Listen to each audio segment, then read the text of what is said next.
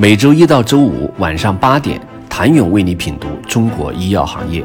五分钟尽览中国医药风云。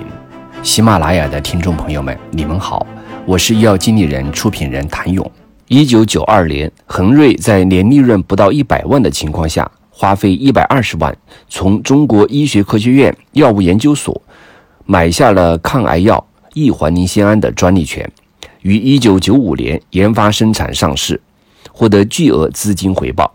这是恒瑞发展史上具有里程碑意义的事件。此后，开启了恒瑞从合作研发到自主创新的可为大道。一九九九年，石药同样以巨额资金从中国医学科学院药物研究所买下了丁苯酞专利权，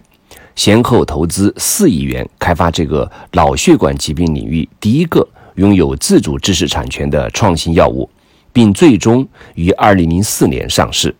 后成为单品年销售超过五十亿元的重磅产品。这应该是中国医药企业在上世纪开始探索创新道路的标志事件，也可以看作是今天火遍创新投资界的 licensing 模式的最早版本。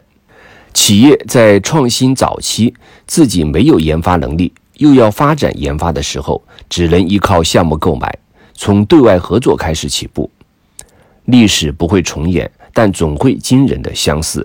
社会学家说，普通人很少会意识到自己生活的模式与世界历史的进程之间有着错综复杂的关系。他们通常并不知道这种关联如何影响到自己会变成哪种人，如何影响到自己可能参与怎样的历史塑造。理解时代趋势，所有人都能道出一二。但成为趋势是大多数人的焦虑。二零二零年十月，中国医疗健康产业投资五十人论坛来到上海华平和复兴，例行交流医药创新与投资体会，再次探讨总结当前中国药企的研发模式。从国内初创企业较为流行的 VIC 模式看，相对于投资并购，专利许可少量资金便可撬动整个研发项目。缩短研发进程，实现风险分担，因此已经成为国内药企重要的项目来源。专利许可是近年来非常流行的一种产品引入方式。通过向产品授权方支付一定首付款，并约定后续的里程碑项及未来的销售提成，从而获得在中国以及其他国家地区的研发、生产和销售的商业化权利。近年来，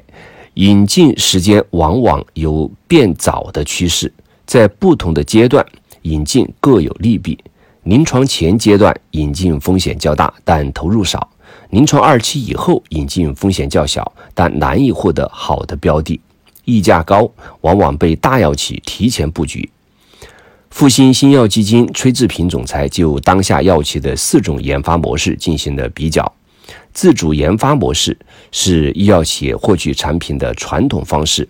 企业通过自主研发完全拥有产品，如恒瑞、天晴等国内龙头药企。其优点是产品认可度高，缺点是研发成本费用化，投入周期长，风险大。VC 加海归加 CRO 模式是科学家在某个领域深耕多年，并持有专利核心技术，组建团队，完全拥有产品。如立足单抗、和黄医药、嘉禾生物、康诺亚等，其优点是专家背书，缺点是研发成本费用化，创始人控股。VIC 模式起源于国外，今天国内药企开始逐渐模仿。当前国际上专利许可的首付款加里程碑加销售分成的付款模式，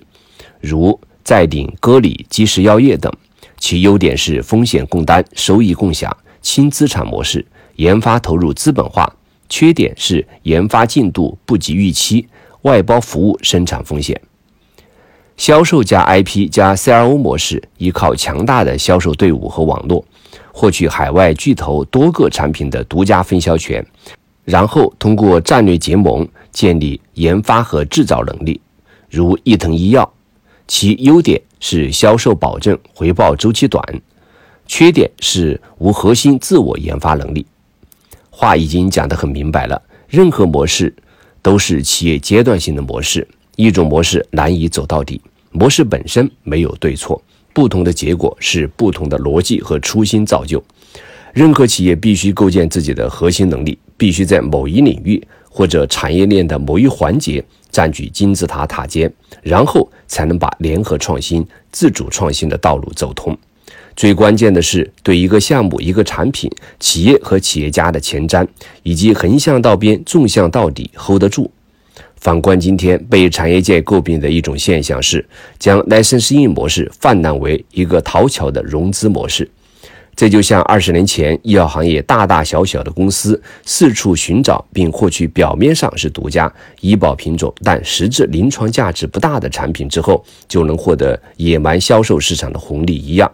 今天通过五花八门的创新引进，拥有所谓研发管线之后，就能获得资本红利。话又说回来，泡沫挡不住趋势，事物的发展规律就是从趋势开始，泡沫出现，重回趋势。就用五年前中国医药企业管理协会余明德会长的一句话：“活有什么不好？烧不死的鸟才是凤凰，泥坑里爬出来的人才是圣人。”想了解创新如何重构当下的医药产业，请你明天接着收听。谢谢您的收听。想了解更多最新鲜的行业资讯、市场动态、政策分析，请扫描二维码或添加医药经理人微信公众号“医药经理人”医药行业的新闻与资源中心。我是谭勇，明天见。